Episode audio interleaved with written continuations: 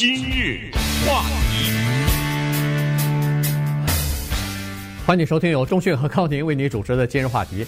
呃，这个亚特兰大的枪击事件之后啊。呃，在亚裔当中，在华人的社区当中呢，有广泛的讨论。呃，关键就是这个针对亚裔的仇恨犯罪哈。呃，《纽约时报》呢有一篇文章啊，这个文章挺有意思，它是说为什么针对亚裔的暴力犯罪很难。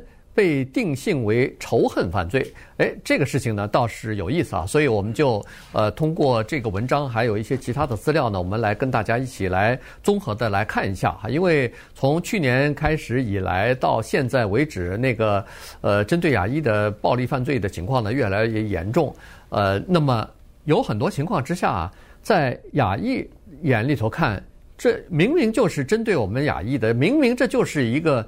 仇恨犯罪，那为什么在警方那儿，在检方那儿，他不把这个事情定义为仇恨犯罪呢？呃，这个在美国的刑法里边，它有什么要求？定做仇恨犯罪需要哪些条件呢？呃，今天通过这个事儿呢，我们跟大家来稍微的讲一下。是，呃，因为随着亚特兰大枪击之后，再加上之前有种种的报道呢，突然之间，如果你关心所有的美国主流媒体。不管是自由派的还是保守派的，你都会发现，对亚裔的侮辱和歧视和攻击这件事情，变成了众加关注的一个焦点。很多的时候，甚至被放在头条的位置。这件事情绝对是坏事，但是在坏事当中。也有好事。我说坏事不是说媒体报道，而是说我们受到攻击这个事情，绝对的是有人流血了，有人死亡了，对，那肯定是坏事嘛，对，对吧？但是在这个过程中有一个好事，所谓好事就是是，它就让我们明白在社会上我们的地位和让我们作为一个整体引发全社会的关注。你想这种报道很多的话，是不是大家的意识就更强了？对不对？否则的话，这就像是。过去我们说一个大公司的主管骚扰一样，他性骚扰一个女性，他一般的他不说啊，但是等别人出来以后，一个、两个、三个，哦，原来我不是唯一的一个，你知道？当他知道这个的时候，他也会站出来。所以亚裔也是这样，当有一个人被推倒的时候，大家可能也没有报道，也没什么，这个被推倒的人也没觉得是个性，就觉得就算我今天倒霉了。哎，但是一看哦，左一个右一个左哦，原来这是这样的一个情况，大家出来了。然后同时呢，还有一个好的现象就是，我们同时也看到其他族裔的人对我们的支持。那白人更不用自不必说了哈，因为这些呃大量的出来呼声的，甚至包括呃拜登和哈里斯和贺锦丽都去了亚特兰大了嘛，对不对？对。呃，今天嘛，就是要和当地的亚裔的代表要见面啊之类的。你看，当亚特兰大枪击出来的时候。美国 NBA 篮球的著名的黑人球员 LeBron James 先出来讲话，嗯，谴责，对不对？对，这么一个极有代表性的这么一个黑人，呃，所以这些都是让我们感觉到了一种在社会当中团结造成的力量。那么同时呢，亚特兰大的枪击案之后呢，也让我们知道这个里面有韩国人，有华人呐、啊，对不对？我们讲过，现在有些新的情况。昨天跟大家讲的那个谭小杰。呃，叫 Emily，四十九岁。现在我们知道她是那个呃 Young's Asian Massage 的老板啊。嗯。她是老板被打死了。呃，我们同时也知道呢，那个叫做冯道友啊，四十四岁的这位女性呢，就没有资料。嗯。因为什么呢？原来看才一看报道才知道，包括有一些被打死的亚裔哈，是用的假名字。啊，反正我们不知道详情啊。我是说看到的媒体的报道是说，从事某种行业的女性不用真名，这个也能理解嘛，对不对？所以，拿到的是假的名字，就不知道这个人真正的是谁，这也是个问题。然后，哦，我们也知道，呃，在被打死的人当中有一个退伍军人啊，美国的叫 Paul 呃 Andre Michaels，这个五十四岁的这个男子，他真的很无辜，他是。到那儿做那个装修的，给人干活去的，嗯、结果他被打死了。呃，所以这个是被打死的情况。那么现在呢，有人说这个打死的不是仇恨犯罪，但是另外的一个说法，昨天我们有一些更多的分析，这个没有争议的，就是对亚裔的女性的仇恨啊等等。把这些综合在一起呢，我们今天就来聊一聊为什么把它定为仇恨犯罪这么难。呃，再跟大家讲一下，就是仇恨犯罪是罪加一等。比如说，普通的你一个谋杀未遂是多少年？但是如果这里面掺杂了仇恨犯罪，乘以二，呃，在监狱里的刑期。那我们就从纽约曼哈顿唐人街旁边一个华人莫名其妙背后被用刀捅这件事情来说起。对，上个月呃一个晚上啊，在曼哈顿那个唐人街呃附近，一个三十六岁的华人男子在走路呢，在可能是往回家走的时路上，一个陌生人从背后突然冲出来以后，在他背后捅了一刀。呃，这个事情就是任何人都可能。碰到的这个事情，在旧金山、在洛杉矶、在纽约，任何的情况、任何的事情，呃，任何的人，哎呀，只要你是个亚裔，他大概都可能会碰到哈。所以这事儿已经就是说，我们亚裔都不能置身事外了，因为它已经就在我们身边发生了，呃，不是很遥远的事情了。只要是他仇恨亚裔的话，他就可能呃做这些事情哈。呃，对很多人来说，这个。呃，第一就是说，这不是就是针对一个亚裔进行的攻击吗？这不就是针对亚裔的一个叫做仇恨犯罪吗？否则的话，为什么我素昧平生？我跟你没从来没打过照面，我也没跟你说过话，我也没得罪过你，你凭凭什么就攻击我呢？你为什么不攻击其他人呢？照我们简单的理理解，应该是这个样子，对不对？你是专捡亚裔去动手，那就是针对亚裔的这个仇恨犯罪了。就这是一个二十三岁的来自于也门的这么一个黑人男子，然后在进行调查的时候呢，这个检察官是说没有办法把它归类为种族的仇恨犯罪，原因是他跟这个呃华人男子第一也没照面，他在背后捅的人家一刀，第二也没有说一句话。你如果要是呃比如说白人至上的一个人，或者是反犹太人的一个。呃，反犹太主义的这么一个极端男子，他嘴里头有的时候会说一句话，或者是他会身上有一种符号。那么这些东西呢是非常明显的，大家都有共识的说，哦，你只要说这句话，你只要喊这个口号，你只要身上佩戴这个标志，那就你就是叫做仇恨犯罪。对，比如说他喊一句“中国病毒”之类的，再捅你，是不是？那就是属于这个叫做歧视了啊！这，但是他。一句话也没有说，就行凶杀人，或者是把你捅伤了。这个检方说，现在真的在法庭上很难证明。呃、对，这个里面有一个，还有一个蛮关键的一点，就是这个人有精神病。呃，这个是他家里人说的啊。啊，对。但是这东西啊，你就很难说，多少罪犯他都说他有精神病，或者他的律师给他说他有精神病。我我不我不否认有些人是有精神病，嗯，呃，他的行为当中，但是有一些人，他是明明知道你是谁，他是明明知道他做的这件事情可以伤害你，甚至可以把你杀掉的，他他在作案的那会儿，他他不一定是精神病，对他对吧？他是为了自己脱病脱，为了自己脱罪，为了自己减轻惩罚，他找这么借口也是可以的。呃，对这个辨别他是不是神志清楚有很多的。很有效的方法啊，比如说，如果你不知道你这件事做错了，你干什么跑啊？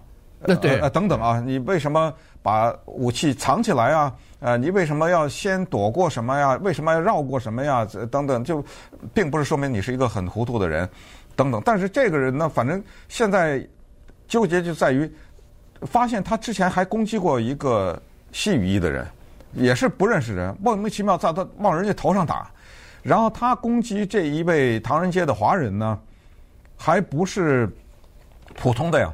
他这一刀不是说只是伤你，他就是想杀你啊。嗯，对。那只是这个人幸运，伤得很重，在医院住两个多礼拜呢，对不对？伤得很重，只是他幸运没被他杀死而已。否则的话，这一刀捅在心脏上，不就完了吗？嗯，对不对？所以，呃，不是说他想说留你一条命，但但是纽约警方和检检方呢也有问题。我觉得他们是说，呃，第一没有讲话啊，所以呢不能判断他是不是种族仇恨。第二呢，他是说双方之间没有照面，也就是说他和那个被害者啊，被捅的那个亚裔的男子没有照面。但实际上呢，据这个杀人的人男男子，就是这个来自也门的这个呃呃，来自也门的应该是个黑人了。呃，我看他那个照片是个，反正就是中东人那个样子啊，留着胡子啊。好，那么但照照他的意思来说，为什么要呃捅这个人，要杀这个人呢？他是说我不喜欢他看我的那个眼神。嗯。好了，那如果要是不喜欢他看我的眼神的话，那他们两个是照照过面的，是不是没照过面啊？嗯，他知道对方是一个亚裔啊，嗯，啊是吧？否则的话，你怎么知道他不不喜欢我的眼神呢？呃，所以这个其实是站不住脚的，但是可能确实是这样子哈。一般如果要是你在行凶的时候喊什么口号，或者你在社群媒体当中，你在什么呃其他地方贴什么照片，或者是发过一些种族主义的言论的话。那比较容易确认你是，但是如果你要是没有这些言论和证据的话呢，有的时候在法庭上确实很难来证明这是一个种族主义的犯罪。今日话题，欢迎继续收听由中讯和高宁为您主持的今日话题啊，这个亚特兰大的这个枪击事件啊，呃，有六名。亚裔的女性呃死亡哈，这件事情呢，实际上呃给我们很多的带来很多的思考吧，因为很多的事情呢，实际上以前就已经发生或者存在，但是大家没有仔细的去想。但是这个事情出来以后呢，实际上是值得深思的哈。有些做法呃可能是要呃这个亚裔啊要联合起来一起来发出自己的声音，或者是展示自己的力量的。你比如说。以前为什么要攻击亚裔和亚裔的女性呢？有很多情况之下，现在就人们在想，会不会是美国文化或者亚文化，或者是媒体当中给亚裔的女性，尤其是啊一种矮板的印象，就是说这些女性呢，呃，第一是她们是弱者，第二是他们是比较容易顺从别人意志的人，所以呢，就变成了如果攻击这些人的话。可能你遭到的反抗或者你承担的后果就会比较少。那如果要是这样的话，那要从很多的方面要要要扭转这个印象才可以啊。嗯，这个比较难了。其实这就是人的本性了，欺软怕硬的本性吧。你去推的八十多岁的老人、九十多岁的老人，这个另外一个人也是亚裔，身高马大。满身都是刺青，你敢推他吗？嗯，对不对？这东西就是我们说的人最丑恶的一些呃东西啊，欺软怕硬的一个情况。还有就是刚才上一节讲到的关于种族仇视的符号的问题，这个值得好好的讲讲。因为对于黑人呢，有很多的符号，大家一看就知道。比如说绳索，就是吊人用的那个绳索，嗯，这个。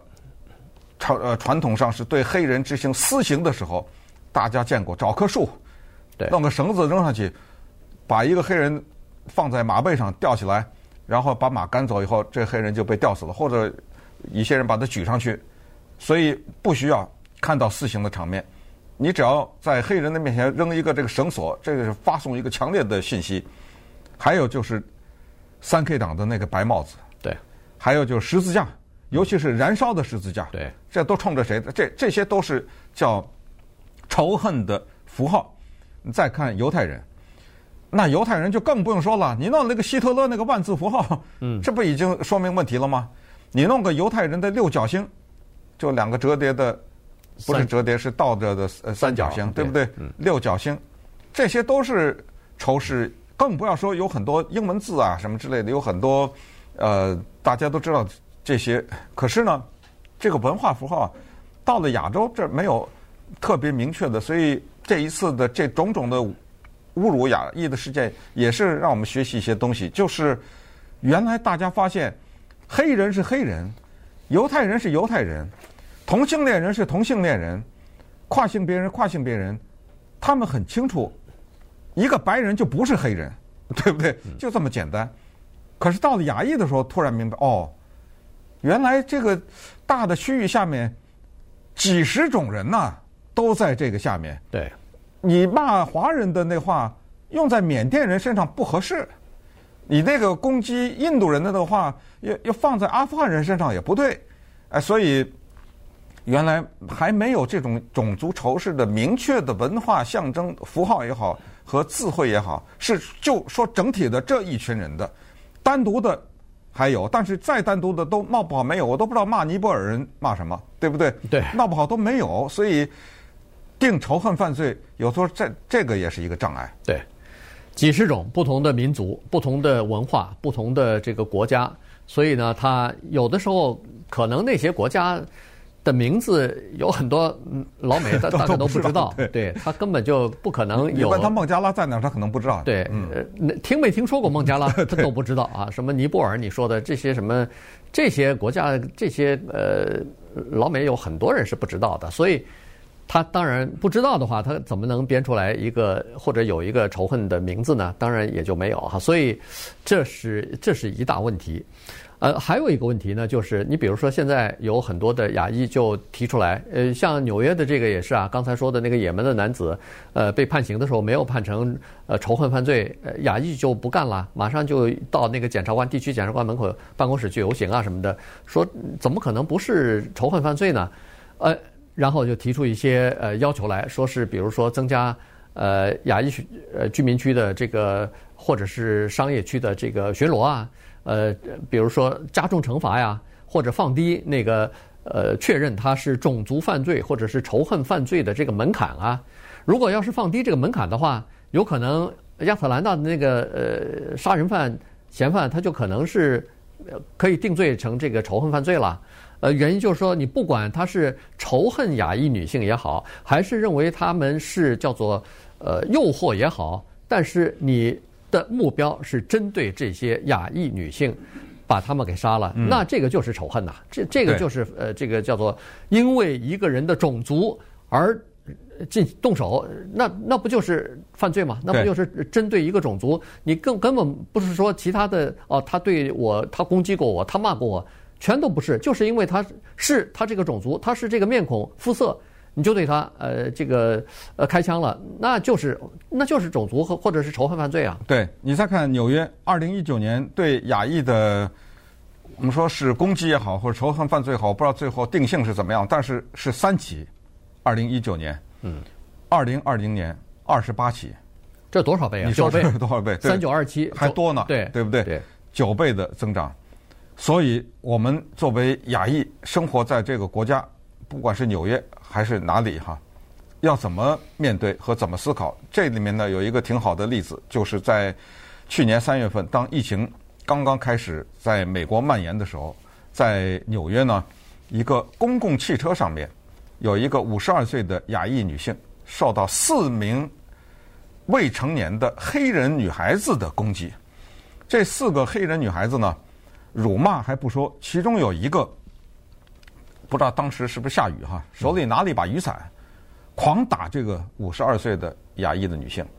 当然这个事儿我们就不能不出声了吧，所以这事儿就变成了一个诉讼。但是在诉讼的过程当中呢，就找了亚裔的社区服务人员，对不对？有一个叫 Elizabeth 欧阳这么亚裔的人，他们做了深刻的了解，就找这四个黑人女孩子谈话，结果发现这四个黑人女孩子说他们在成长的过程中。从来没接触过亚裔的人，嗯，没有任何的来往。再一调查呢，他们还在学校里还算是不错的孩子，所以这就是偏见和无知造成的。对，人家这个五十二岁的亚裔女性说什么？我原谅你们，不起诉。呃，这那三个女孩子不起诉，呃，做一些社区辅导什么？但是让你到接触亚裔的人，对，让你学习。要两个月的叫做反仇恨犯罪的对。呃学习班吧，或者说是去去去上这个课程去。对，哎，然后上完课程以后呢，他们对自己的行为都有比较深刻的反省了，认为说以后再也不会犯这个叫做因为种族而进行的仇恨行为。